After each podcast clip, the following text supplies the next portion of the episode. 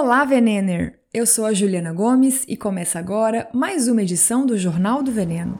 O jornal que nem deveria existir, mas vai continuar na ativa enquanto a gente tiver um único trabalhador em situação análoga à escravidão nas cadeias de produção de comida no Brasil. Nessa semana, o Ministério Público do Trabalho resgatou 76 pessoas que trabalhavam numa fazenda de alho na cidade de Tapira, Minas Gerais, em condições insalubres e sem salário. No programa de hoje eu começo com duas polêmicas: o acarajé do Wagner Moura e o churrasquinho na frente do Touro Dourado em São Paulo. E depois será a vez dele, o trigo transgênico. Mas com um recorte diferente dessa vez. A gente vai olhar para a história do trigo e para o que ele significa para a economia da Argentina. No quadro É Ciência ou É Opinião, eu entrevistei uma engenheira química para nos ajudar a entender a presença nos alimentos dele, o glutamato monossódico. Sem terrorismo, sem passação de pano, sem pagar pau para a indústria. Não me engana que eu como, promessa é dívida. Eu continuo o assunto do episódio anterior sobre greenwashing. Mas agora a gente vai falar em detalhes sobre o mercado de créditos de carbono. Para fechar, temos uma dúvida super comum da audiência no quadro Botando em Pratos Limpos, mas que todo mundo tem vergonha de perguntar. Existe algum sinal visível aos olhos de que aquele alimento recebeu agrotóxicos? Bora começar então. O produtor rural brasileiro ele é o que mais preserva. Nós não passamos muita fome, porque nós temos manga nas nossas cidades. Nós temos boa parte já desmatada, mas disponibilizada para pecuária. Nós estamos nos últimos lugares no tocante ao uso de agrotóxico em nossa, em nossa agricultura. O agronegócio está satisfeito tocante... comigo.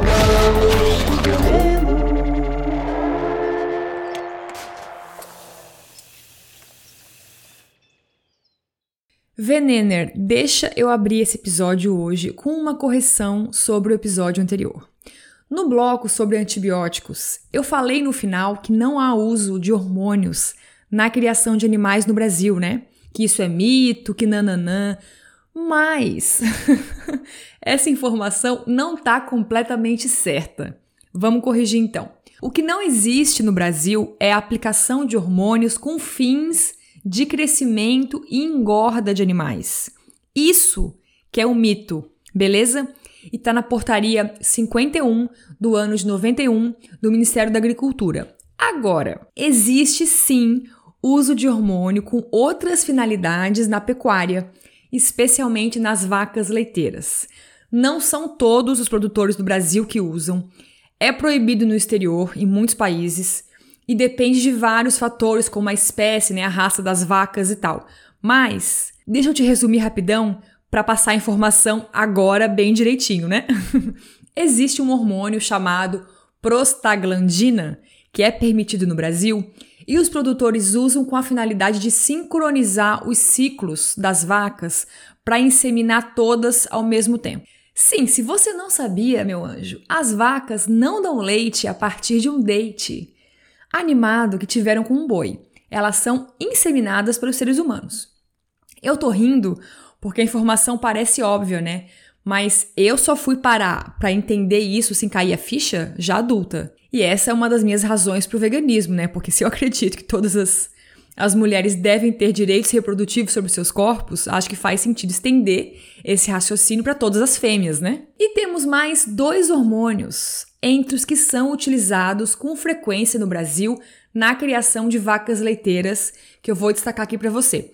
A prolactina serve para estimular o aumento da produção de leite nessas vacas. Isso existe sim. Elas não jorram leite apenas com cruzamentos genéticos.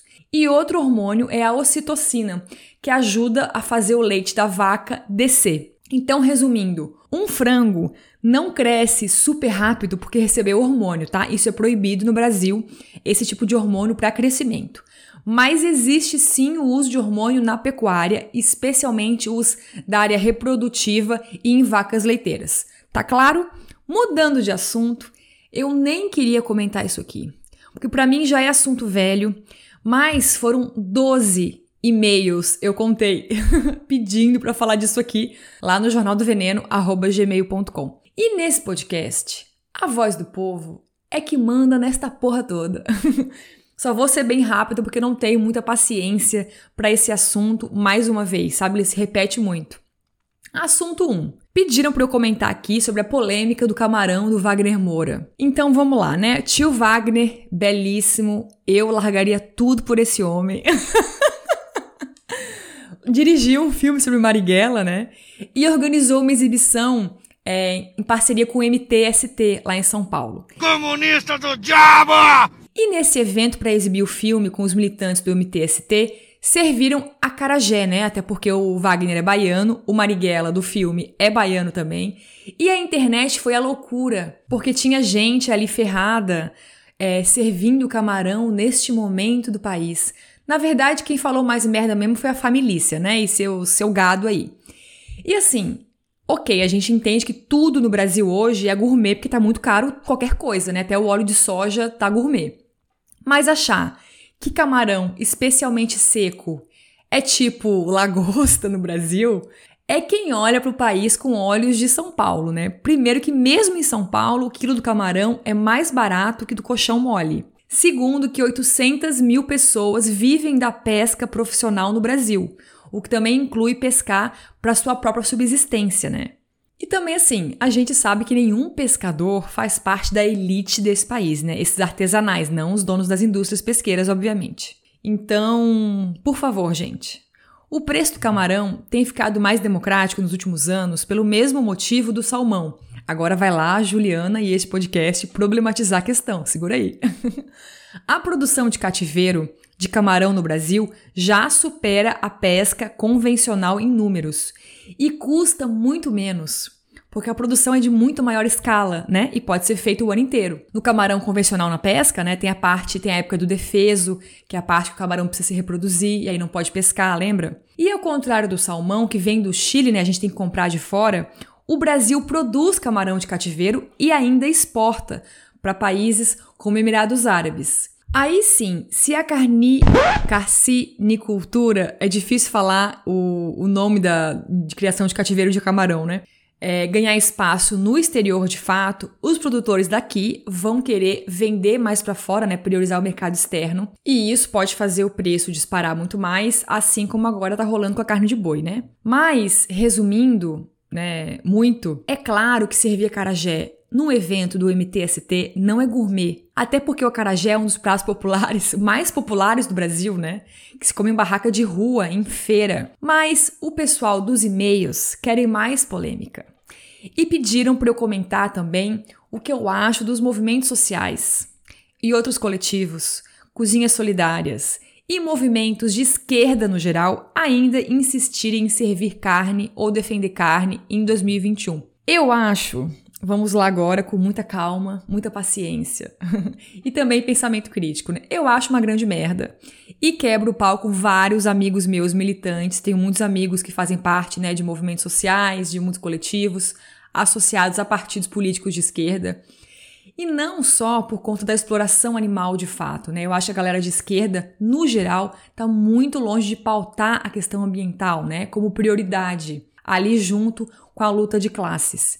É como se tivesse que esperar a gente fazer a luta de classes para resolver outras questões como mudanças climáticas, né? A tia Sabrina do canal Tese 11 vive falando sobre isso, tem vários vídeos sobre o assunto no canal dela, puxando para essa questão. Ao mesmo tempo, eu não vou ser também ridícula, né, e alienada, porque eu entendo que servir carne em eventos ou em ação solidária, né, ações solidárias não invalida nem tira a importância da atuação desses movimentos, por favor. E aquela coisa, né? Acho que nenhuma militância nunca vai ser perfeita. A gente também tem pessoas que defendem o veganismo anticapitalistas, né? Que são machistas, que são transfóbicas.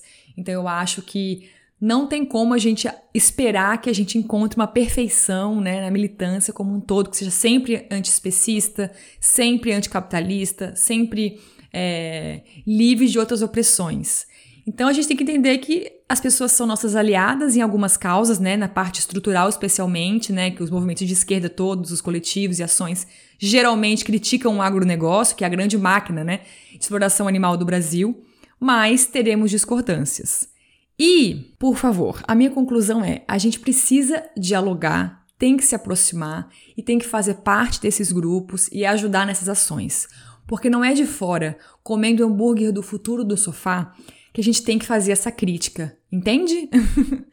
e aí já joguei também outra treta aqui na roda, que é a famosa autocrítica que a gente também tem que fazer no veganismo, né? Assim como a galera vegana critica a galera da esquerda que insiste na carne, a galera da esquerda da carne critica horrores essa apropriação capitalista do veganismo, né? Esse monte de ultraprocessados vegetal e shampoo com selo vegano da Unilever. Por isso que eu insisto tanto em não aplaudir e deixar claro que esse não é o veganismo que a gente acredita. Porque senão a gente fecha essa porta do diálogo, sabe?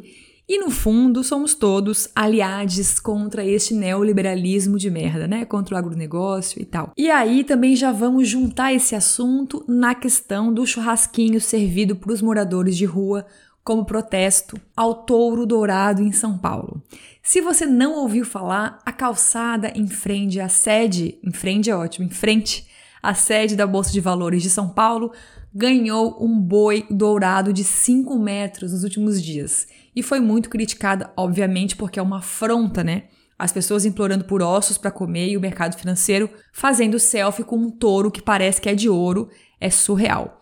Aí, como protesto, a ONG SP Invisível organizou um churrasquinho para as pessoas em situação de rua da região, né, bem em frente ao tal touro dourado, o que desagradou as pessoas veganas mais uma vez. Mas os meus argumentos são muito, parec muito parecidos, gente, com a questão do camarão do Wagner Moura do MTST. Só que aqui eu quero falar mais uma coisa, né? E ressaltar que, infelizmente, a gente não pode esquecer que a carne é um símbolo, né? É um símbolo de dignidade, prosperidade, status, acesso e mobilidade social. E num contexto onde 56% da população brasileira né, vive em insegurança alimentar, eu acho que focar nesse churrasquinho servido a pessoas em situação de rua não é prioridade, né? A gente também tem que se preocupar com outras coisas maiores e esse povo também tem que comer. Eu preferiria que eles comessem, né, é, um churrasco de berinjela, preferia, ganhassem quentinhas, né, em ações solidárias que fossem de origem vegetal, adoraria. Acho que esse, né, é o, é o mundo que eu acredito. Mas, pelo amor de Deus, né? Tem pessoas com fome no Brasil e pessoas que com certeza valorizam o consumo de carne, né? Porque é um símbolo de status, sim, de dignidade.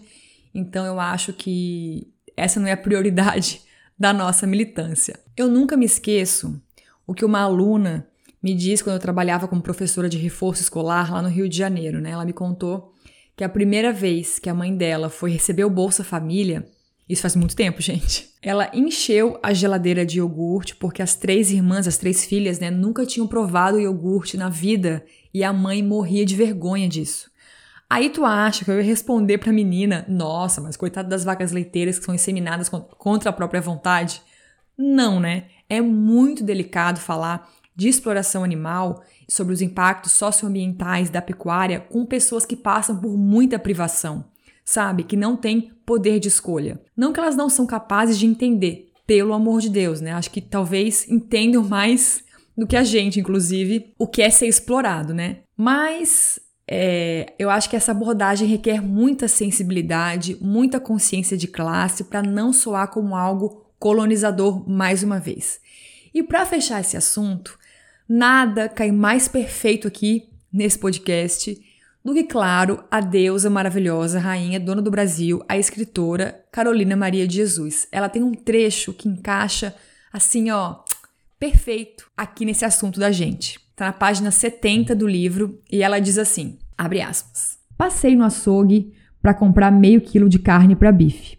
Os preços eram 24 e 28. Fiquei nervosa com a diferença dos preços.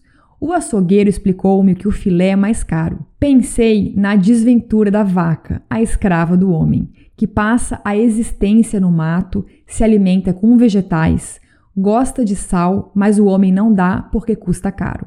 Depois de morta, é dividida, tabelada e selecionada, e morre quando o homem quer. Em vida, dá dinheiro ao homem, e morta, enriquece o homem. Enfim, o mundo é como o branco quer. Eu não sou branca, não tenho nada com estas desorganizações. E é do livro Quarto de Despejo. E antes de encerrar esse bloco, gostaria muito, mas muito, de não ter que te dar esta notícia. Mas também não posso fazer milagre nesse país, porque como disse Saramago, disse uma vez numa entrevista, eu não sou pessimista, o mundo que é uma merda. Enfim, depois de dois anos de embates, a Comissão Técnica Nacional de Biossegurança, a CTN-Bio, vinculada ao Ministério da Ciência, Tecnologia e Inovações, decidiu por unanimidade, no dia 11 de novembro, liberar a venda de farinha de trigo transgênica, o trigo HB4, produzido na Argentina. E isso não é um marco para o Brasil nem para a Argentina apenas. A cultura do trigo ocupa 20% das áreas cultivadas no planeta. É muita coisa e é a primeira vez que plantaremos uma variedade transgênica de trigo no mundo. Só que antes a gente se juntar aqui e todo mundo chorar em posição fetal, vamos entender o que está em jogo? É muita coisa. Me acompanha aqui, vamos lá. Eu nem preciso te explicar a importância né, das espécies de trigo para a história da humanidade. Temos a questão religiosa, pois Jesus repartiu o pão, né? Eu não sou católica, mas entendo isso. A hóstia é feita de trigo. Temos questões culturais, não tem um continente na Terra hoje que não tenha pelo menos uma receita, né, tradicional à base de trigo. Mesmo aqui no Brasil, né, país do cuscuz e tapioca, os portugueses trouxeram o trigo e acho que ele nunca mais vai embora. Por mais que a gente brigue muito, né, para ter uma comida menos colonizada, o Brasil não vai deixar de comer pastel, bolo, pão, pizza e macarrão. A gente pode, claro, não deixar que essas receitas, né, com trigo apaguem o fubá, o polvilho, a araruta, mas voltar atrás e apagar séculos de influência do trigo é impossível, especialmente porque tá aí um dos cereais mais baratos do mundo e esse é um dos motivos o trigo servir de base para a maior parte dos alimentos ultraprocessados, como salgadinhos e biscoitos, né? E como você me conhece já, eu sou canceriana, apegadíssima ao passado, doida por história, então lá vamos nós rapidinho. O trigo surgiu na região da Mesopotâmia, que hoje dá, dá para dizer né, que vai ali do Egito até o Iraque, mais ou menos. E a gente tem registros arqueológicos de que o bonito tem mais de 10 mil anos. Se você ler o livro Sapiens, Uma Breve História da Humanidade, deve lembrar que ele cita o trigo como um dos primeiros cereais cultivados pela espécie humana no período que se transformou na Revolução Agrícola. Lembra? Antes disso, a gente era apenas uma espécie caçadora e coletora, né? Que era meio que nômade, não existiam as cidades e a nossa alimentação era muito mais variada. O trigo não só é hoje em dia a planta mais cultivada no mundo porque o milho serve de ração animal, lembra? E a gente tem mais bicho para alimentar do que gente, infelizmente. Depois do milho e do trigo, vem o fofo do arroz. Mas o Brasil, apesar de ter uma economia baseada né, em exportação de commodities, nunca despontou como grande produtor de trigo, porque o trigo exige uma coisa que o Brasil tem muito pouco, que é frio. O trigo curte temperaturas mais amenas, né? E por isso que no Brasil ele dá mais com facilidade apenas no sul, especialmente no Paraná e no Rio Grande do Sul. E agora a gente chega na Argentina. Ao contrário da gente, nossos vizinhos têm um clima bem mais ameno e mais propício para o trigo. E a Argentina, infelizmente, tem o mesmo problema estrutural que nós no Brasil. Foi um país colonizado, sugado ao extremo, que serviu desde sempre na sua história para fornecer matérias-primas básicas para a Europa. Ou seja, a economia da Argentina é basicamente agronegócio, mineração e petróleo. Igualzinho quem? Nós aqui. Este inferno desta vocação exploradora sanguessuga que destrói tudo. E junto com a carne bovina e seus derivados, né, como o couro, o trigo é o principal produto exportado pela Argentina. Cerca de 50% da produção vem aqui para alimentar a indústria de panificação e amigas no Brasil.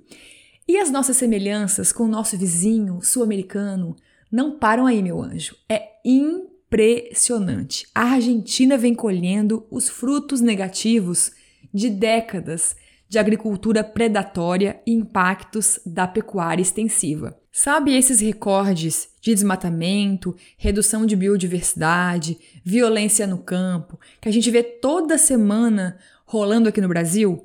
A Argentina vive a mesma coisa e por isso eles também começam a sentir os resultados de tudo isso: redução na produtividade das lavouras, e redução no volume das chuvas. Mas em vez de pensar num projeto, né, que freie nessa destruição toda, que regenere os seus biomas, de pensar em dinamizar a sua economia de ter alternativas ao agronegócio para não falir o país, eles fizeram a mesma coisa que a gente faz aqui.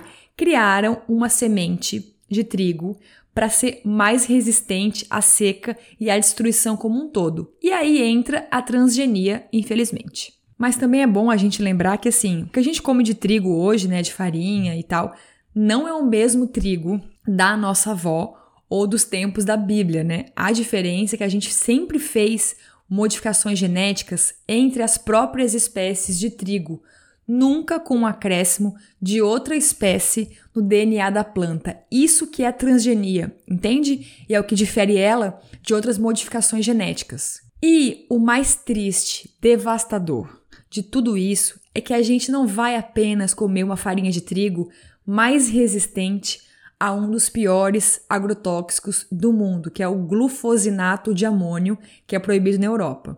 O mais triste é que a gente está abrindo a porteira para uma etapa que não tem volta.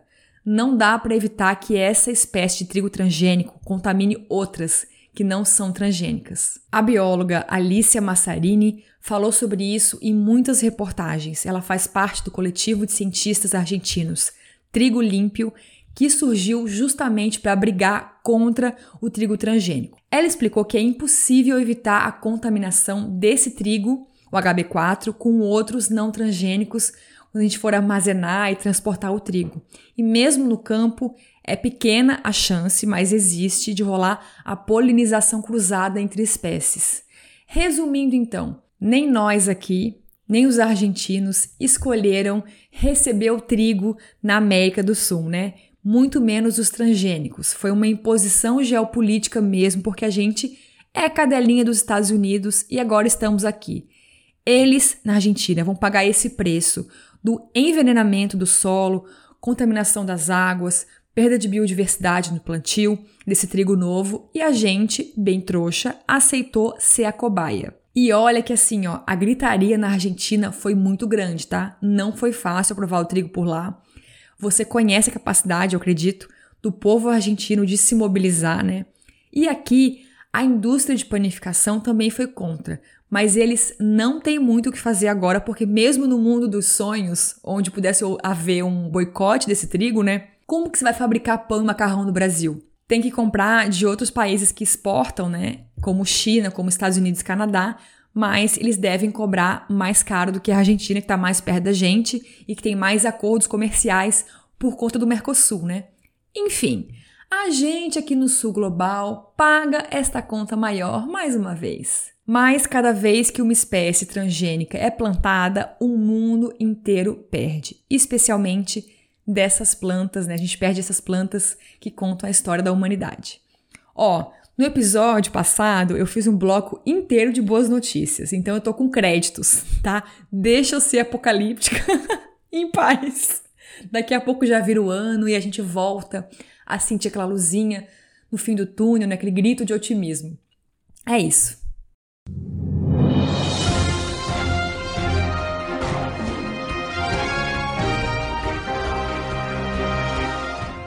Recadinho rápido. Esse podcast não conta com patrocínio nem vai fazer publi para desinchar hambúrguer do futuro e amigos por razões óbvias. Ou seja, para o Jornal do Veneno seguir firme, independente, sem filtro e debochado, a gente precisa de você.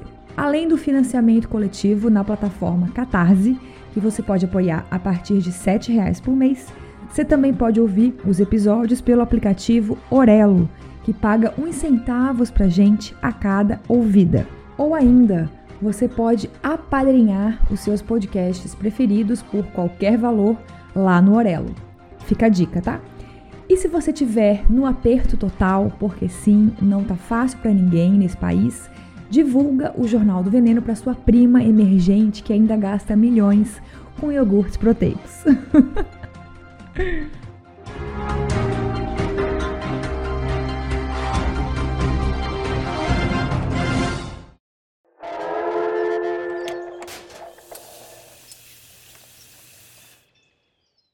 Pronto, finalmente chegou o dia de atender os pedidos desta bela audiência e trazer a questão dele. O odiado, o polêmico, o pré-histórico, o aditivo mais falado, comentado no mundo, o querido glutamato monossódico. Eu lembro bem que assim, ó, quando eu lancei o Jornal do Veneno, em março do ano passado, já tinha mensagem de gente pedindo: "Fala sobre glutamato". Esse tema veio parar aqui neste momento, por quê? Porque eu falei rapidamente dele no Instagram semana passada. E uma anja, engenheira química, me respondeu dizendo que ela fez parte de um estudo sobre ele. A gente conversou um pouquinho rápido e eu falei: pelo amor da deusa, eu preciso te levar para o Jornal do Veneno. e aqui estamos. Mas antes da entrevista, de fato, deixa fazer uma introdução, porque, né, é a tradição deste podcast sempre ter uma introdução antes. E eu gosto sempre de tomar muito cuidado para falar de aditivo químico, né, de indústria e de coisas que são vistas como vilã mesmo, né? Então, assim, vamos cuidar porque a gente vive, claro, um momento do Brasil hoje de aumento de consumo de ultraprocessados, que muitos têm glutamato monossódico, né? Então, a gente vive uma era também de mocinhos e vilões na alimentação, coisa que eu detesto. Então, meu anjo, vamos começar aqui com um esclarecimento antes de mais nada. A intenção desse episódio não é chegar no final e te dar um veredito. Oh, então glutamato é vilão ou é mocinho? Pode comer ou não pode comer? Quem ouve o Jornal do Veneno sempre sabe disso, espero eu, né? mas vai ter gente nova por aqui. Eu sou terrivelmente contra essa visão de alimentação recortada, de olhar tudo isoladamente, ou seja, analisar um único almoço e dizer, ai, tá comendo muito mal, tá comendo muito bem. Ou focar apenas em avaliar um ingrediente, cada ingrediente de cada alimento industrializado e tirar conclusões sobre cada um. Não, a gente vai falar do glutamato monossódico hoje, sem a intenção de defender ou demonizar o bonito, mas olhando para ele com um contexto. E o mais importante, entender o que que ele diz pra gente quando está numa lista de ingredientes de um produto do supermercado, sabe? E quem são os amiguinhos que costumam acompanhar ele nos rótulos. Então, já de cara, pensa aqui comigo. Onde a gente costuma encontrar glutamato monossódico? Pode ter aquele pacotinho da Ajinomoto, né, que é glutamato puro, certo? Que a gente pode usar em receitas caseiras, em casa mesmo, né, no, yakisoba, no molho de tomate, enfim, para realçar os sabores, né? O glutamato tá muito em molhos, ingredientes e receitas de comida asiática.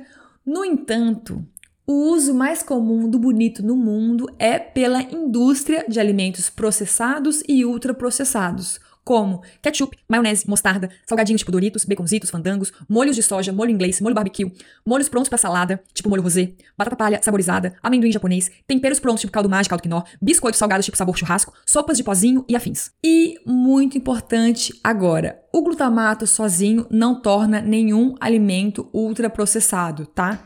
Batata palha, é, principalmente, é bem comum ter alguns rótulos que falam assim: tem batata, tem gordura vegetal, sal e glutamato. Isso aí é um alimento processado apenas. Só vai ser ultraprocessado se tiver além do glutamato, aromatizantes, corantes e outros aditivos. Esse é um ponto que todo mundo confunde e por isso a gente tem que ver a lista de ingredientes do alimento como um todo. Agora vamos para a função do bonito. A função do glutamato nos alimentos não é só realçar o sabor não, tá? Mas também estimular a salivação, e também atuar como regulador de acidez e como um tipo de sal. Sim, ele também salga. E aí, muitas empresas amam vender produtos zero sal, fazem um super marketing, mas colocam glutamato na lista de ingredientes. Mais me engana que eu como que isso. Impossível, mas aqui a gente está no bloco é ciência ou é opinião. Agora, uma das coisas que me deixou de cara é que o glutamato monossódico não tá só em alimentos, sabia? Ele tem diversas aplicações na indústria cosmética também, na farmacêutica e tá até em ração animal. E entender a grandeza desse aditivo químico é importante porque para a gente ter noção do tamanho desse mercado e a influência da Ajinomoto no mundo. Tudo começou, na verdade, em 1908, no Japão, quando um cientista descobriu o glutamato usando a alga kombu como matéria-prima. O mocinho responsável por esta peripécia, o senhor Kikunai Ikeda, começou a estudar e percebeu que a substância deixava um sabor diferente nos alimentos. Meio que dava uma potencializada nos sabores, sabe? Depois, a gente foi entender que se tratava do famoso quinto sabor, o tal umami. Um ano depois, a empresa Ajinomoto, gente, em 1909, tá? Patenteou um processo de produção do glutamato, porque existem outros, e começou a ganhar seus bilhões. Obviamente, o país rei da comida pronta, os Estados Unidos, logo abraçou o glutamato monossódico com carinho. E aqui reside uma das grandes contradições que reina sobre o bonito, né? Por quê? Porque a terra da Monsanto usa muito glutamato em salgadinhos e amigos e ao mesmo tempo adora demonizar o aditivo, porque adivinha, tem aquela velha rixa com a China, né? E não é piada, existem artigos científicos nos Estados Unidos que defendem a tal síndrome do restaurante chinês. Mas segura aí que a gente vai entender isso melhor na entrevista com a Vitória. Eu quero só lembrar aqui rapidinho que é uma hipocrisia estadunidense, né? Porque a indústria usa muito glutamato lá mas restaurante asiático que usa glutamato no yakisoba, aí é um problema sério. Ou seja, eles criaram um problema que é seletivo, né? E vamos logo para a entrevista então. A Vitória Volpato Angeli é um bebê, tem 24 aninhos, mas já é formada em engenharia química pela Universidade Estadual de Maringá, no Paraná. E também mandou dizer aqui que ela é ouvinte fiel do Jornal do Veneno e não vê a hora da gente fazer uma revolução alimentar neste país. A Vitória também fez o trabalho dela de conclusão de curso sob orientação do professor Daniel Vareschini sobre a empresa Psycho Flavors, não sei se fala assim, uma das fabricantes de glutamato monossódico do Brasil que usa melado de cana como matéria-prima. Vitória, vamos lá então. O glutamato é super polêmico, né? E é complicado falar dele porque esse assunto envolve xenofobia e muitos interesses econômicos, pois a Ginomoto está aí há anos, né, financiando estudos a seu favor. Como foi para ti pesquisar esse assunto? Você sentiu é, alguma dificuldade? Qual a relação que vocês tinham no TCC com a empresa fabricante do aditivo? Oi, Ju. Primeiramente, eu gostaria de agradecer o convite.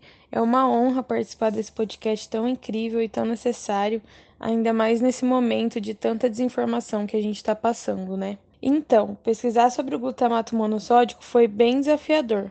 Quando a gente escolheu esse tema para fazer a nossa tese de TCC, bateu um leve arrependimento, porque o banco de dados é bem restrito e as informações são bem tendenciosas, justamente por conta dessa interferência que as indústrias fazem, né?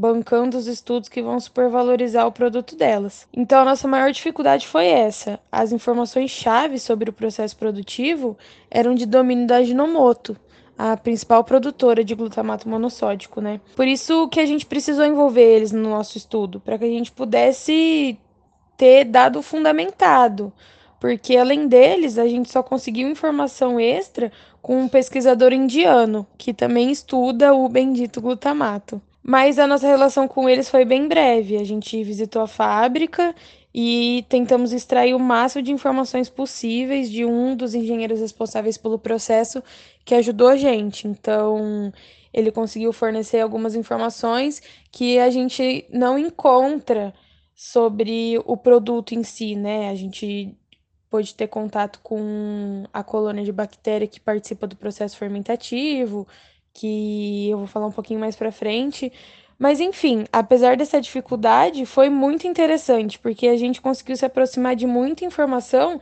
que até então não era explorada. Só da gente ter conseguido levar essas informações assim pro, pro pessoal que estava em contato com a gente, para nossa banca, para os nossos familiares na apresentação do trabalho, foi, foi bem legal. Então, gente, já começamos por aí, né? Como a Vitória disse, já é estranho que a base de dados é, sobre essa substância seja tão enviesada, né? Já acende aí nossa luzinha de alerta. E Vitória, o glutamato é algo naturalmente presente nos alimentos mesmo, como queijos, algas, cogumelos, né? De onde que ele vem e esse glutamato monossódico que vende em pacote no supermercado puro, né? Como que ele é feito? Ele vem de onde? Bom, vamos lá, vou tentar resumir. O que a gente consegue encontrar em abundância na natureza é o ácido glutâmico, que é como se fosse a matéria-prima natural do glutamato monossódico. Ele é um aminoácido e é muito abundante. Por isso a gente encontra ele em algas, queijos, cogumelos e principalmente no tomate. Só que eles perdem muito fácil e é muito difícil a gente ter esse composto mantido depois da colheita ou do preparo desses alimentos então a gente acaba não conseguindo aproveitar ele na sua forma natural. Na década de 50, quando o GMS começou a ser produzido, ele era feito a partir do glúten do trigo, que é muito rico em aminoácido, né? Então eles isolavam a proteína do glúten, quebravam ela e geravam o ácido glutâmico livre. Aí eles associavam esse ácido glutâmico livre com o íon sódio, formando o glutamato monossódico. Então, era basicamente um processo de extração. Só que esse processo ele, ele era muito demorado e caro. Então, ficou inviável a produção dele em escala industrial. Hoje, o glutamato que a gente vê no supermercado, ele é 100% artificial e é feito a partir do melaço da cana-de-açúcar, usando um processo fermentativo. Então, eles pegam o xarope da cana introduzem uma colônia de bactérias e deixam elas trabalhando lá no fermentador para transformar o açúcar do xarope em ácido glutâmico. Aí esse ácido vai receber o sódio e vai se transformar no glutamato monossódico. Basicamente é isso. Depois ele sofre uma série de processos de cristalização e refino para ele virar um sólido branco, bem parecido com o sal. Então, a indústria saiu de um processo caro e demorado para um prático e rentável, porque além das bactérias serem muito eficientes, até o resíduo de todo esse processo é comercializado. Eles conseguem vender como fertilizante agrícola. Eu já tinha lido sobre isso, tá? Sobre usar o que sobra para a produção de glutamato é, como fertilizante. E sobre esse glutamato natural presente nos alimentos, né, o tal do umami, eu lembro que a Malu, do arroba Comendo Plantas, que é cozinheira profissional maravilhosa, falou que pra gente é, sentir esse sabor extra a partir do tomate, não pode cozinhar muito, né? Também não pode ser cru, mas ela recomenda colocar o tomate por último em refogados de legumes e tal e desligar logo o fogo em 2, 3 minutos, senão o umami se perde mesmo. E Vitória, eu sempre quis entender esse ponto aqui. Existem outros realçadores de sabor é, na indústria, né? No, no mundo. Por que, que a indústria de alimentos quase sempre opta só pelo glutamato? É mais barato ou mais fácil fabricar ele? Como que esses outros realçadores de sabor são feitos? Olha, Ju, até existem outros tipos de realçadores sim a gente pode identificar eles nos rótulos dos alimentos pelas siglas que geralmente são INS 620, 622, 623, mas na sua essência eles são bem parecidos. São sempre glutamato ligado com algum sal. Então a gente tem glutamato de potássio, de magnésio e por aí vai. A opção da indústria pelo glutamato monossódico se dá pelas matérias-primas, porque independente de qual vai ser o produto final, se vai ser glutamato monossódico, glutamato de potássio ou de magnésio, o processo de produção vai ser sempre o mesmo. Vai ser através de um processo fermentativo. Então, a gente vê muito mais glutamato monossódico porque a sua matéria-prima é de muito fácil acesso.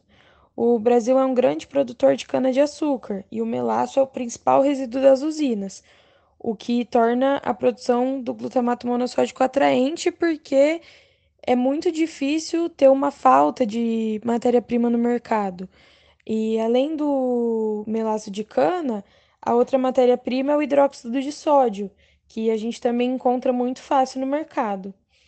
Aquilo que eu disse sobre a comercialização do substrato da produção como fertilizante agrícola também é um fato que agrega na viabilidade econômica, porque você vai estar tá tendo um resíduo que é comercializável, né? Além de tudo isso, o domínio de mercado conta muito.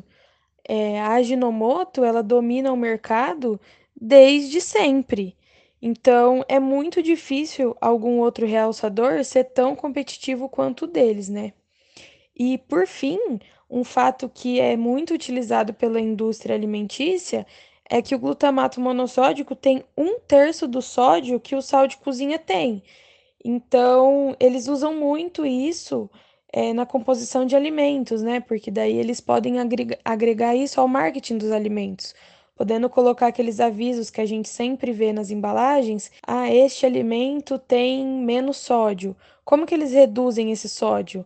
Acrescentando um realçador de sabor. Então, eles estão retirando uma coisa que o pessoal acredita que seja ruim, que é o sal, mas eles estão contrapondo isso com a adição de mais realçador de sabor. Gente, eu procurei aqui isso que a Vitória falou, né, agora, e não achei nada em lugar nenhum explicando direito, sabe? Tô até meio boba, assim, de alegria de entender finalmente um negócio que não é fácil de achar informação por aí e tem cada especialista falando cada bobagem. Enfim, vamos para outra pergunta agora. Eu li grande parte do TCC da Vitória, né, e achei um trecho lá muito interessante é, que fala de um alerta para o uso mais moderado de glutamato monossódico em alimentos como peixes, carnes e cogumelos. Vitória, explica isso para gente direitinho. É recomendado que o uso do glutamato em peixes, carnes e cogumelos seja mais moderado, porque esses alimentos já possuem naturalmente alguns sais dissódicos, mais especificamente o inosinato e o guanilato. E esses sais, quando eles reagem com glutamato monossódico, eles podem potencializar o sabor deles em até seis vezes. E foi até por isso que surgiu aquela síndrome do restaurante chinês lá nos Estados Unidos, que você citou no início. As pessoas relatavam que sentiam algumas reações adversas, alguns desconfortos depois que elas comiam a comida chinesa. E era por conta da quantidade de glutamato associada aos peixes e cogumelos que são muito utilizados nos pratos típicos deles, né? Por isso que surgiu essa recomendação de uso moderado. Então, pelo que eu entendi aqui, né, conclusão que eu tiro é que essa tal síndrome, né, do restaurante chinês faz algum sentido, mas a gente precisa ter cuidado para não descambar isso né, em xenofobia. Eu mesma, sem atentar para isso, já tive muita dor de cabeça depois de comer yakisoba em barraca de rua, sabe? Talvez nesse uso mais artesanal do glutamato, a galera exagere um pouquinho mais, não sei, mas também não existem limites do uso de glutamato em alimentos industrializados no Brasil. Isso aqui é muito importante também. A Anvisa não estipulou isso e as empresas estão livres, leves e soltas para colocar a quantidade que quiserem. A gente tem já, né, a regulamentação padrão da Anvisa que exige que os ingredientes apareçam na lista do rótulo, né, por ordem decrescente de quantidade, ou seja, o que tem em maior quantidade aparece primeiro na lista de ingredientes. Mas isso não vale para os aditivos químicos, como glutamato. Foi convencionado que eles apareçam mais para o fim da lista. Então, resumindo, a gente não tem como saber estamos comendo muito ou não uma grande bosta. E nos encaminhando para o fim, Vitória, você me disse antes da entrevista começar, né, aqui na conversa prévia, que o problema do glutamato não é ele em si, mas o uso que a indústria faz dele. Eu acredito que o problema do glutamato seja a forma que a indústria usa ele, porque ele está sempre associado a alimentos ultraprocessados. E o seu uso dificilmente visa os benefícios que são tão divulgados por aqueles estudos que a indústria patrocina. Por exemplo, um dos benefícios do glutamato é estimular a salivação e, por consequência, a digestão. Mas a indústria não coloca isso no salgadinho porque ela está preocupada com a sua salivação e com a sua digestão. Ela coloca porque quanto mais realçador, menos sabor em si você precisa ter naquele produto, mais barato ele pode ser e mais você vai querer consumir aquele alimento. A gente consegue perceber isso nos salgadinhos ou naqueles amendoins ultraprocessados. Sabe aquela sensação que a gente tem quando a gente come um amendoim e só consegue parar quando acaba o pacote? É culpa do glutamato, porque ele vai estimular tanto a sua salivação que você vai comer sem ver. Você vai desejar mais e mais aquele alimento. O shoyu também é um exemplo. Eu te desafio aí no mercado e encontrar uma marca de shoyu que não tenha glutamato na composição. É muito difícil. E isso acontece porque eles compensam todo o processo fermentativo que o molho deveria passar usando o realçador de sabor. Então a gente não tem no mercado shoyu. A gente tem um molho de soja com corante e glutamato monossódico. E são essas armadilhas que me deixam brava, porque a gente está entupindo a população de um composto que é feito com soda cáustica. Isso é muito problemático, principalmente porque a gente não tem informação e nem regulamentação quanto ao uso e as consequências desse uso. Ou seja, a tendência é que a gente diminua cada vez mais a qualidade dos alimentos, fazendo uso desses aditivos, e que eles estejam presentes no nosso paladar cada vez mais cedo. Daqui a pouco é capaz a gente encontrar leite com glutamato monossódico. Isso é assustador. Preciso dizer mais alguma coisa depois disso. Eis aqui, gente, o grande pulo do gato. É isso que você precisa entender explicar para as pessoas, mandar para o grupo da novena, da tia do zap.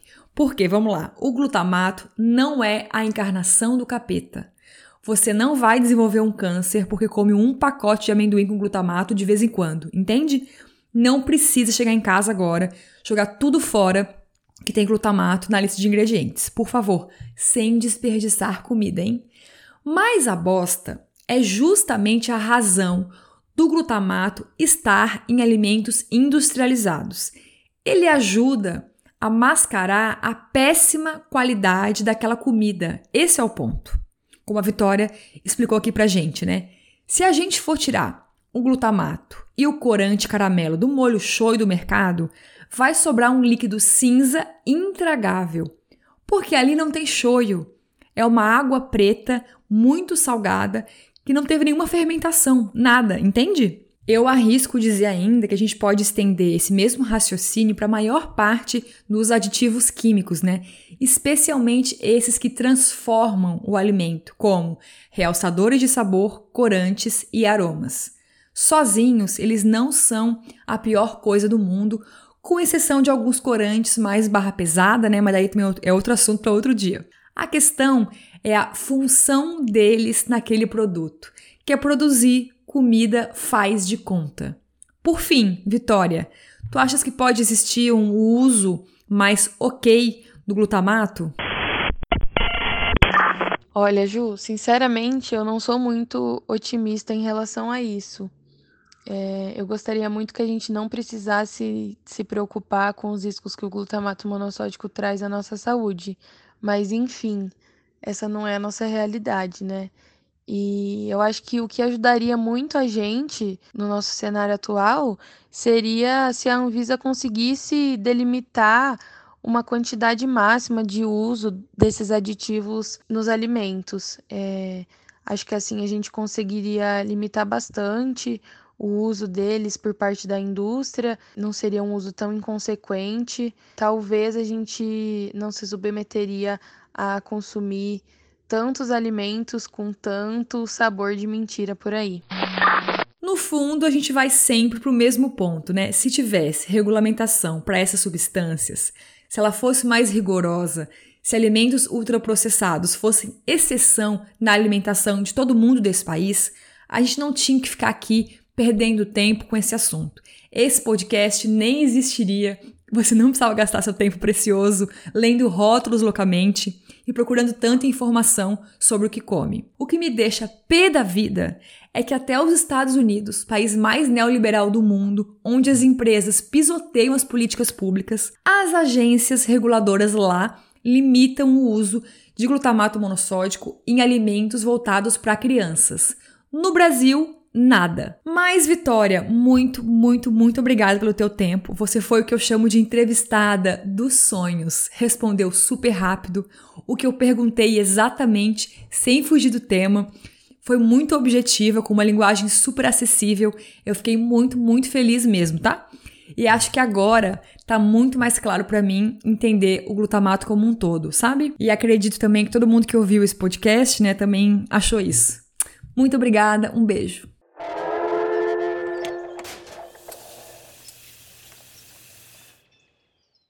Eu não prometi no último Me Engana Que Eu Como que eu voltaria para falar especificamente sobre os tais créditos de carbono. Pois olha aí a podcaster honrando com seus compromissos. e eu vou ser bem sincera contigo, tá? Eu não entendo absolutamente nada desse tema. Entendo assim, o básico do básico do básico, que é o tal do mercado de compra e venda de créditos de carbono, né? Mas eu não consigo visualizar assim na minha frente como que isso pode, gente, fazer algum sentido, sabe? Como que pode uma empresa, vamos dizer assim, na Suíça, compensar gases que ela emite comprando crédito de carbono de uma empresa aqui no Brasil não entra na minha cabeça.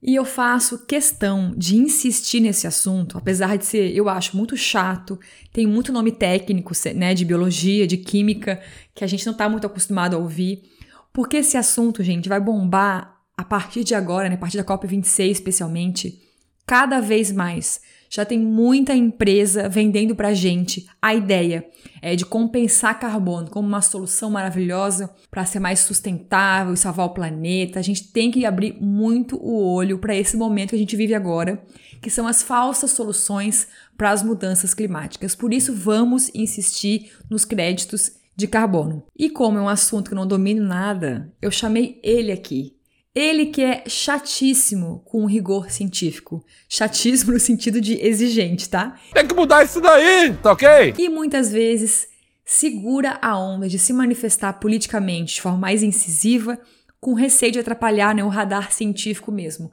Não que exista ciência neutra, né? Por favor. A escolha do tema de pesquisa dos cientistas já diz muito, já diz muita coisa. E só o fato do senhor Juliano Zardeto que é ecólogo formado pela Unesp e agora está no mestrado, estar neste podcast aqui já diz muito sobre como ele se posiciona no mundo, né? Então é isso que você vai ouvir agora. Como é muito assunto nesse podcast hoje, muita informação, vou te dar aqui uma dica que eu nunca dei antes. Dá uma pausa agora no episódio, vai buscar uma água, come um biscoitinho, uma paçoquinha, uma fruta, beleza? Para arejar a cabeça e voltar e mergulhar nesse assunto que vai ser um mergulho profundo mesmo.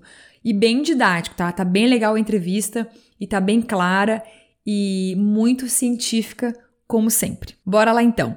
Juliano, meu bem, para começar, explica pra galera leiga aqui como eu o que é carbono e por que tem se falado tanto nele quando se fala de aquecimento global e mudanças climáticas. Oi, Juliana, muito obrigado pelo convite. Para mim é uma honra poder participar aqui do podcast de novo.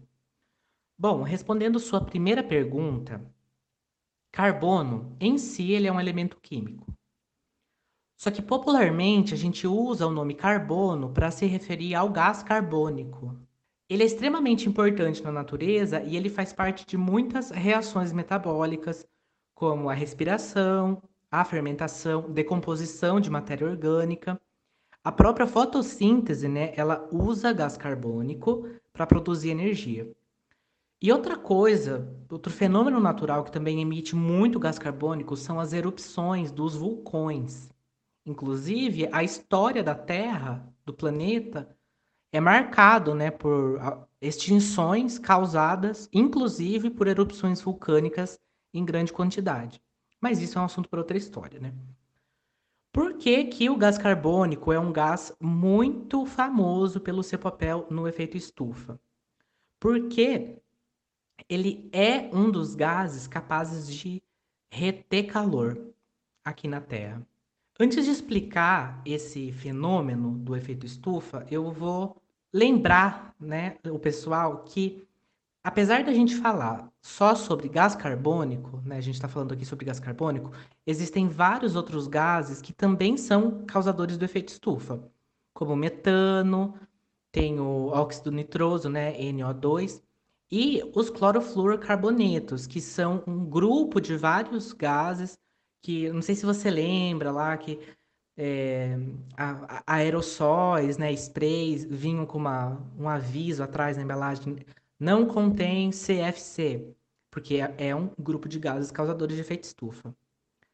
Nas questões de política internacional, quando pessoa, as pessoas estão falando sobre gás carbônico ou carbono, geralmente elas estão se referindo a uma medida que se chama carbono equivalente. Por quê? É um jeito, entre aspas, assim, de unificar e padronizar os efeitos dos outros gases e comparar todo mundo com gás carbônico. Então, é um jeito de você ter uma unidade só mas, na verdade, o carbono equivalente está falando sobre todos os gases causadores do efeito estufa. O que eles fazem na atmosfera para causar o efeito estufa é o seguinte: primeiro, a luz do Sol ela chega na Terra e uma parte dessa luz é refletida de volta para o espaço. Outra parte é absorvida então pela Terra e a Terra devolve essa radiação para a atmosfera. Só que agora é em forma de calor. Chegou em forma de luz e vai ser é, devolvida para a atmosfera em forma de calor. Alguns dos gases da atmosfera, eles absorvem esse calor. As moléculas deles vibram e daí eles jogam essa energia de calor para todos os lados. Uma parte desse calor, então, volta para a Terra. Então a Terra, ela não perde todo o calor que ela lança para a atmosfera, porque uma parte desse calor é devolvido para ela. Isso é o efeito estufa. Se a gente não tivesse o efeito estufa na Terra, esse calor todo ia ser perdido para o espaço e a, o planeta seria insanamente frio, ao ponto de quase não ter vida. Então, o efeito estufa ele é extremamente importante. Só que se ele tiver exagerado, ou seja, né, ele está com muitos gases causadores do efeito estufa, fica muito calor retido na Terra e ela começa a esquentar demais. É, então, apesar do efeito estufa ele diminuir e aumentar né, ao longo de todo o tempo geológico, a Terra já viu isso acontecer muitas vezes, a diferença do nosso cenário atual é que essa mudança da temperatura está muito rápida. E ela está sendo acelerada pelas ações humanas. Então, além daquelas emissões naturais de gás carbônico que eu já citei, as ações humanas, como desmatamento, a queima de combustíveis fósseis, poluição, transformação do uso do solo, elas também emitem muito, muitos gases causadores de efeito estufa, especialmente CO2 e metano. Então, agora, o que a Terra está vendo é um aumento da temperatura não só causada por fatores naturais, mas também mediada pelas ações de uma espécie, que é, no caso, a gente. Olha que belezinha. Deixa eu pegar esse gancho agora do Juliano para te situar onde que o Brasil fica nessa história toda, né? A gente ocupa a quarta posição entre os países que mais contribuíram para as mudanças climáticas entre 1850 e 2021, segundo levantamento do site britânico Carbon Breath. Só perdemos para a terra do Trump, China e Rússia no ranking de maiores emissores de carbono. Tá passada? E tem mais: 86% desses gases que o Brasil emitiu nos últimos 171 anos não foram gerados diretamente pelas indústrias, nem pelos carros das grandes cidades, nem frotas de aviões, não. Adivinha, meu anjo? Foi por causa de um negocinho que a gente sempre fala aqui, o bom e velho desmatamento. De 1850 a 2021, o Brasil desmatou mais que Estados Unidos e Rússia. Eu quase caí para trás, porque, gente, desmatar mais que Estados Unidos nos últimos mais de 100 anos é impossível. Mas conseguimos. Em resumo, então, o pequi ruído miliciano do nosso presidente só pegou o bonde da destruição já andando, né? E deu uma inflada nesse bonde, porque essa realidade nossa já está aí na estrada há séculos, infelizmente. E sobre isso eu lembrei de um estudo fresquinho que a Luciana Gatti, pesquisadora do INPE, acabou de publicar e teve uma repercussão internacional gigante. Né? Ela apontou que a floresta amazônica emite mais carbono do que consegue absorver, o que é uma loucura, né? Juliano, meu bem, explica isso melhor pra gente. Isso quer dizer que a floresta mais polui do que, vamos dizer assim, entre aspas, ajuda?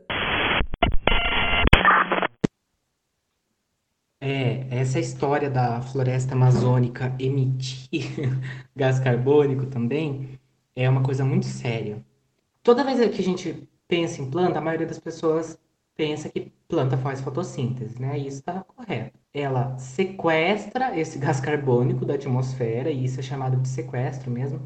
Ela puxa esse gás carbônico e usa esse gás carbônico junto com água para produzir glicose para ela poder utilizar. Mas o que muita gente esquece, as plantas, além de fazerem fotossíntese, elas respiram. Toda planta respira. Claro que elas não têm um sistema respiratório como o nosso, mas a reação química é a mesma. Ela pega o carboidrato, quebra ele e usa a energia química dentro desse carboidrato para fazer energia para ela. Nisso, ela lança para a atmosfera o gás carbônico de volta para a atmosfera. Então, a diferença da planta com a gente é que a gente, quando respira, a gente está quebrando o, a glicose que a gente conseguiu comendo. A planta está quebrando a glicose que ela conseguiu porque ela mesma produziu. Mas ela tem essas duas reações. Por isso que uma floresta emite gás carbônico.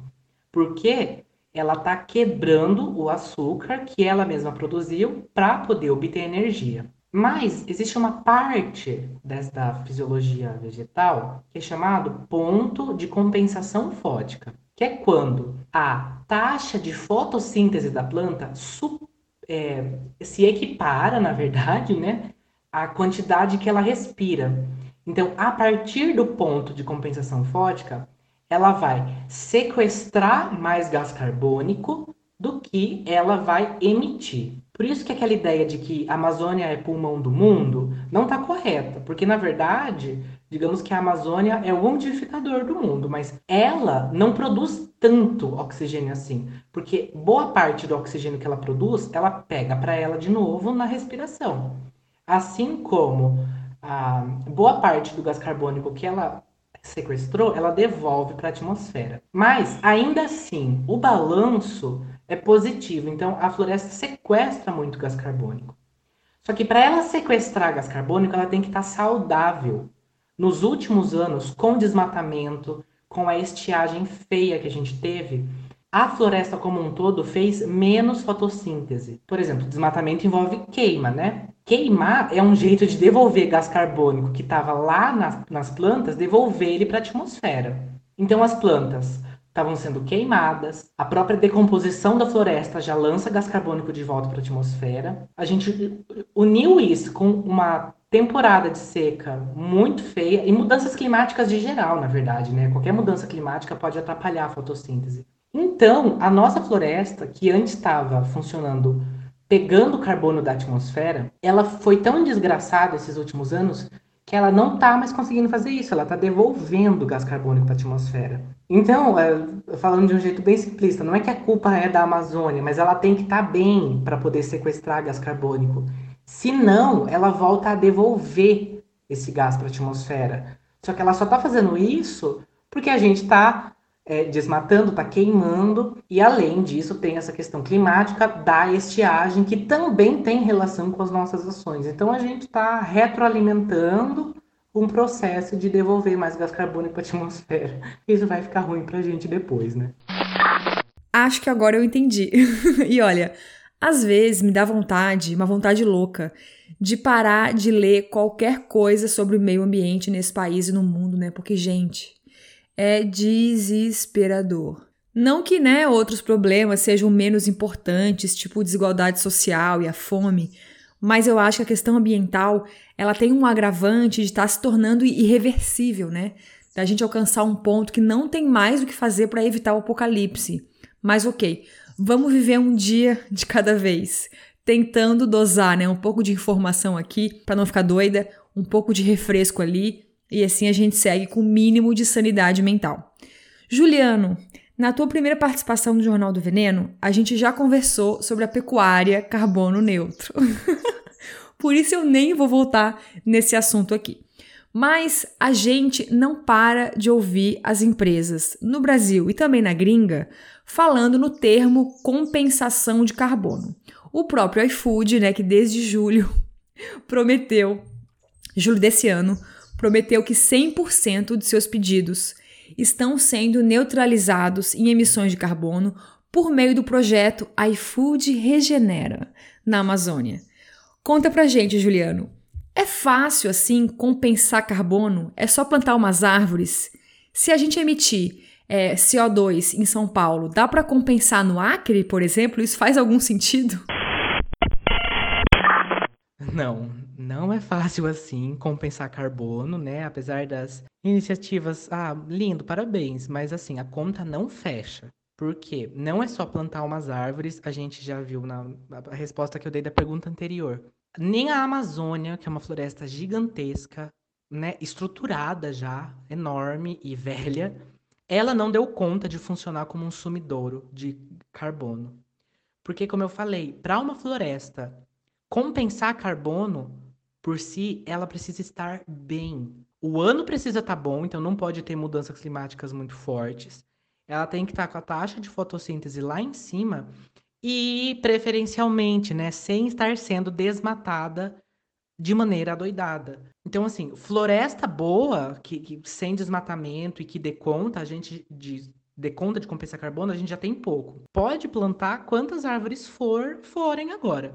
Vai demorar um bom tempo para essas florestas plantadas realmente funcionarem como um sumidouro de carbono. Não é qualquer reflorestamento de 10 hectares com mudinha vindo do viveiro de muda que vai realmente funcionar para agora como um sumidouro. A questão não é só plantar a árvore, não é só tentar compensar o que um estado emitiu, compensar plantando em outro. A gente precisa cuidar do que a gente já tem, porque mesmo com o que a gente já tem, não é fácil compensar carbono.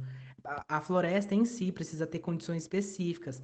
E tem vários outros sistemas que compensam carbono, né? Oceanos, é, o Pantanal, por exemplo, era um sumidouro de carbono. O que, que a gente fez com o Pantanal? Ano passado, tacou fogo. O que, que esse carbono que estava todo acumulado no solo fez? Voltou para a atmosfera.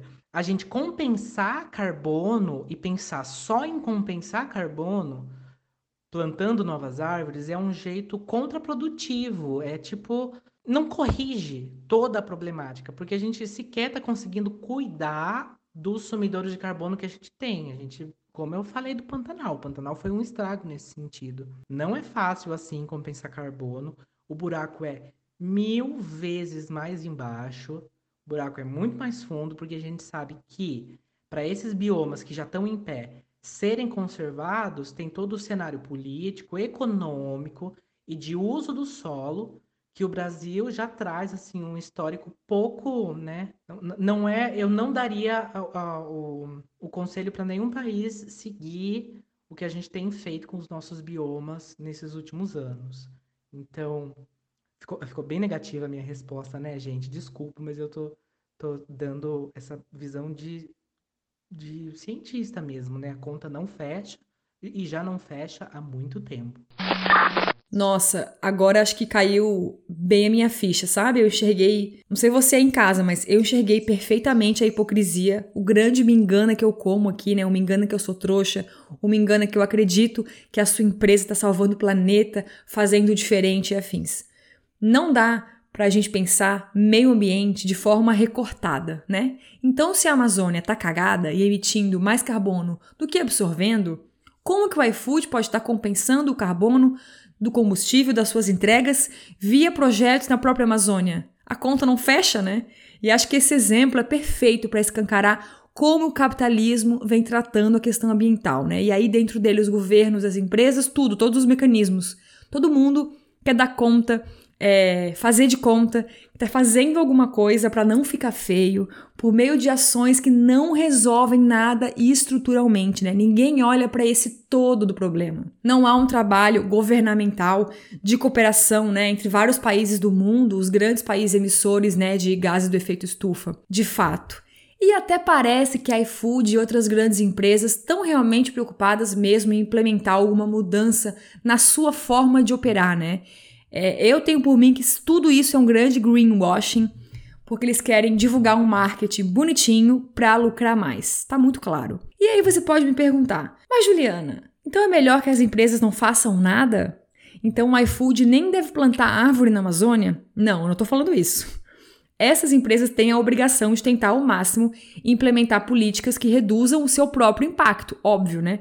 O meu ponto aqui é que elas fazem isso intencionalmente para melhorar a sua imagem e encher mais o bolso, entende? Porque também, assim, a gente que é consumidor esquece, no caso do, do iFood especialmente, né, que eles estão explorando horrores os trabalhadores de fato, os entregadores, né? Voltando para a entrevista, porque a podcaster se empolgou. Juliano, e por que sempre se fala em Amazônia para compensar carbono? Não rola compensar carbono na Caatinga, por exemplo, em outros biomas? Nossa, essa pergunta da Amazônia é uma excelente pergunta. E, bom, eu atribuo dois motivos, assim. Um, uma coisa mais relacionada à mídia, né? que a, a, mídia internacional tem assim, um hiperfoco quase fetichista em Amazônia. Então, é, é o que recebe foco internacional há muito tempo. E eu não estou falando que a Amazônia tem que receber menos foco, mas a gente tem muitos outros biomas no Brasil que precisam ser preservados e que, inclusive, estão sob muito mais risco do que a Amazônia. O Cerrado, por exemplo, está numa situação muito pior que a Amazônia. Se, se a gente acha que a Amazônia está ruim, está sendo desmatada, o Cerrado é um cenário muito mais grave. Que, a Mata Atlântica, então, coitada, já sobrou só uns, uns matinhos na Serra do Mar, pra, só para não dizer que não tem. Então, eu atribuo um pouco essa coisa da mídia internacional mais um pouco, é, também, do, do, ponto de vista científico, a, a estrutura da floresta. Por quê? Como que a floresta sequestra gás carbônico? Ela usa para suas reações metabólicas e para fazer tecido.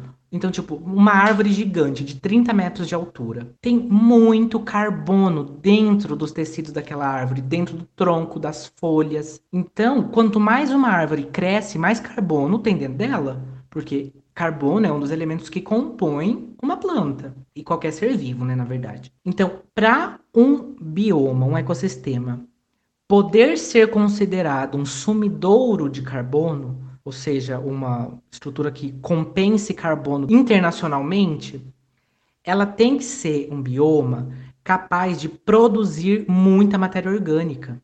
Porque é essa matéria orgânica que vai armazenar o gás carbônico sequestrado da atmosfera.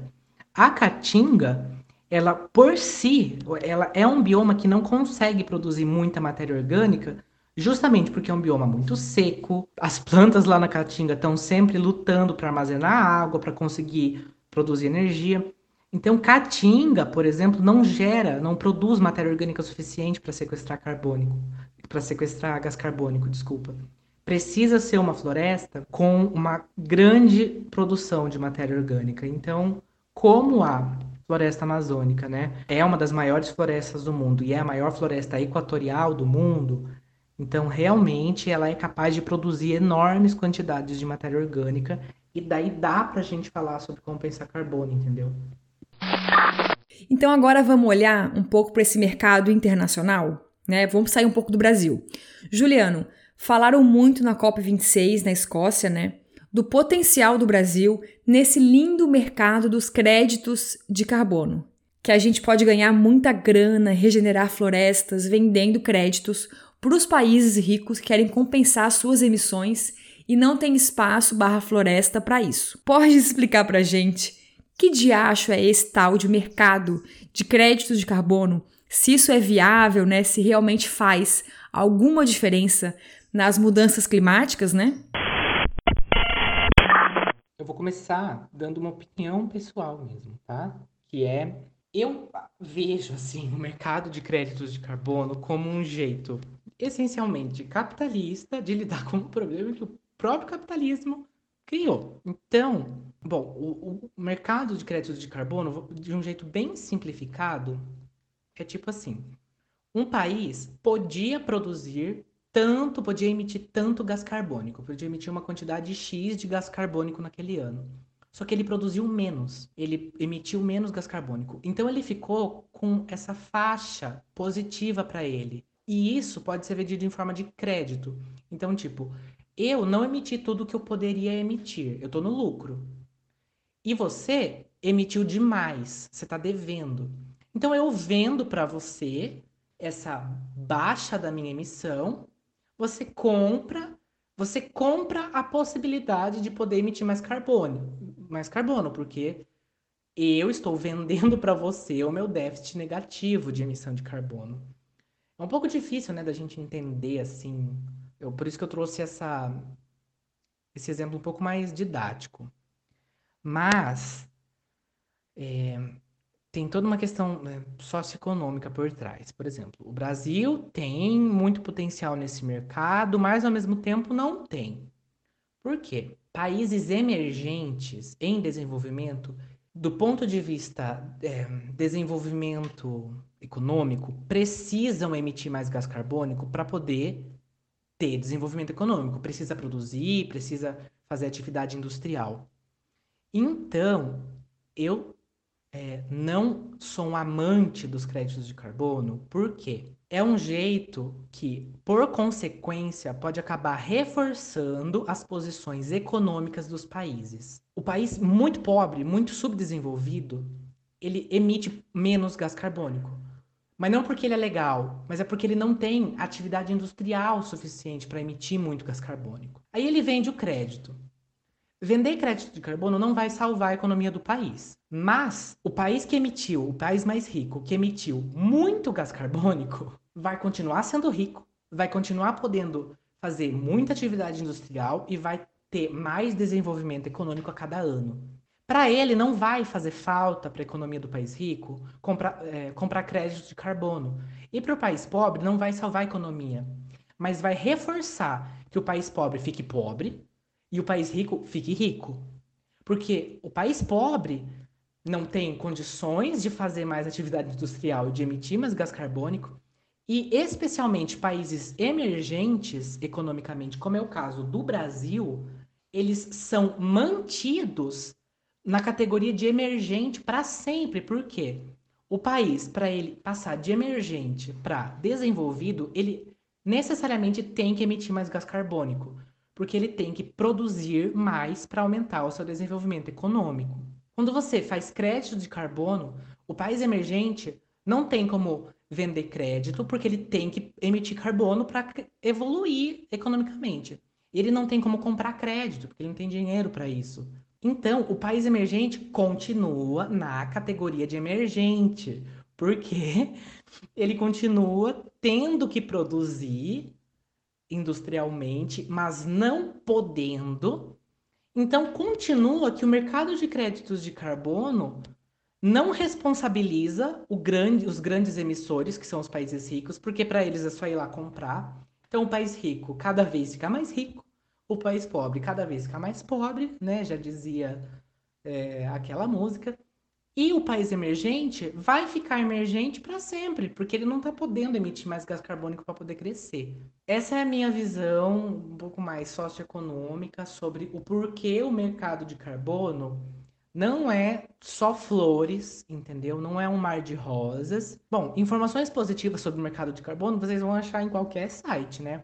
Mas eu, eu achei que valia a pena eu trazer essa visão um pouco mais crítica, é, do ponto de vista científico, sobre o mercado de carbono, para a gente entender que quando o capitalismo gera uma solução para resolver um problema que ele mesmo criou, tende a ser pautada em princípios econômicos. Então a gente tem que ter essa visão bem crítica para entender essa situação. Analisando essa cadeia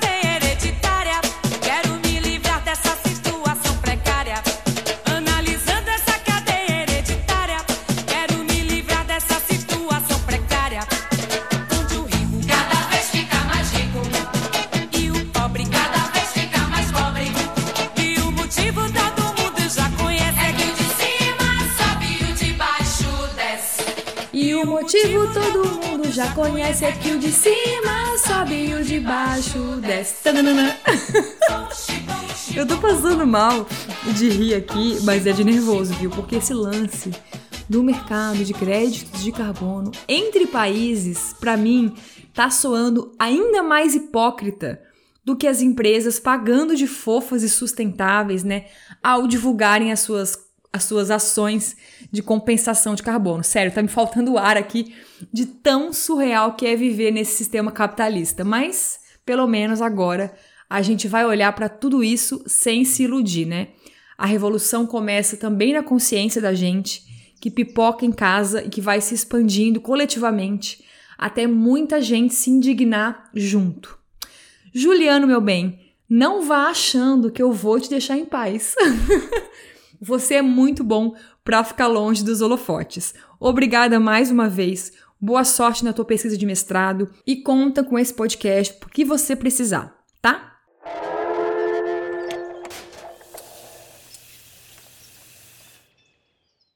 E para encerrar esse programa que vai ter 80 horas, vamos ouvir agora a dúvida do Gustavo que enviou lá no nosso grupo do Telegram, aqui para o quadro Botando em Pratos Limpos.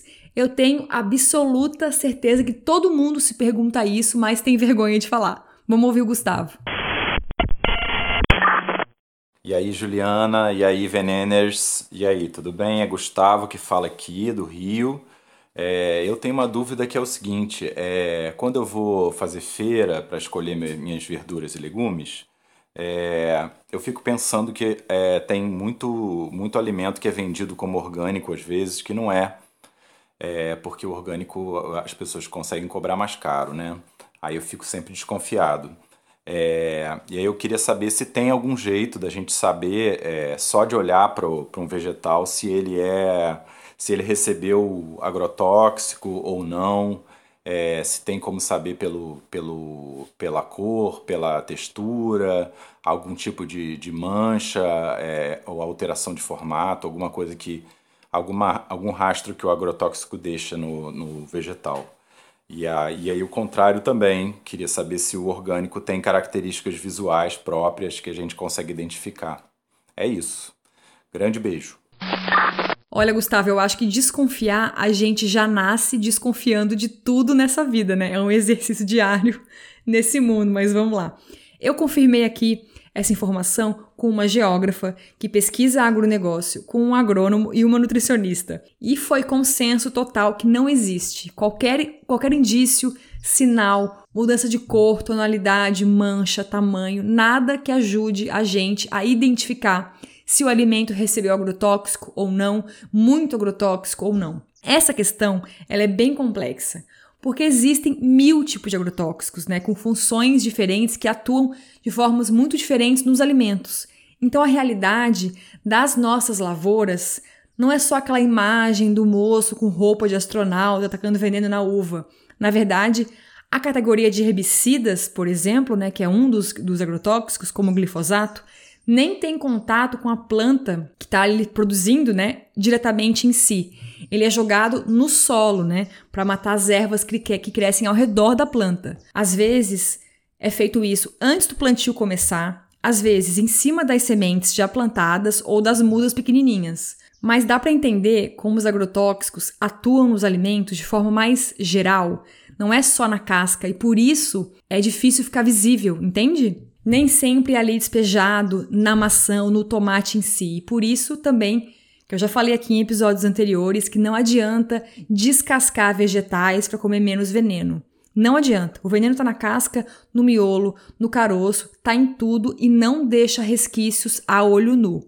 Antigamente, existia aquele mito, né, de quanto menor o vegetal, menos agrotóxico ele tinha ou recebeu e tal. Mas isso caiu por terra, né? Já temos aí muitos orgânicos que são muito grandes, então não procede mais. Também já vi especialista, entre aspas, recomendar comprar vegetais feios, tipo com manchinhas, bichadinhos, fora do padrão supermercado, porque esses teriam recebido menos agrotóxicos. E os mais bonitos e mais perfeitos seriam mais envenenados.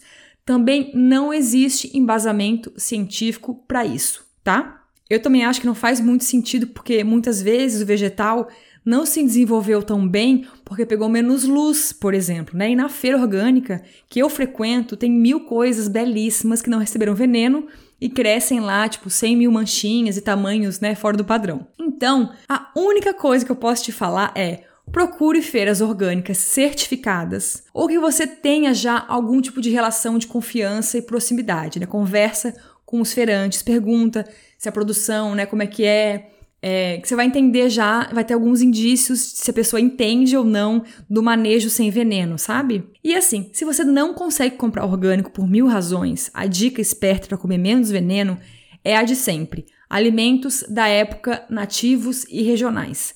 Aí no Rio é difícil porque é uma cidade que não produz comida, né? Tudo vem de fora. Mas aí você se baseia no Sudeste como um todo, né? E se tiver só uma chancezinha de comprar alguma coisa orgânica, pensa nos vegetais mais contaminados, que são aqueles mais chatinhos de plantar, mais sensíveis, como pimentão, tomate e morango. Esses, se possível, é melhor comprar a versão orgânica. Por fim, vamos lembrar que agrotóxicos estão em tudo, na água, no solo, inclusive em alimentos ultraprocessados. Então, jamais, never, jamais, jamais deixe de comprar alimentos naturais do hortifruti, porque não são orgânicos, tá? E entre comer um ultraprocessado convencional e um orgânico, é sempre melhor comprar nenhum ultraprocessado. Não vamos cair em falsas armadilhas também, tá? É isso.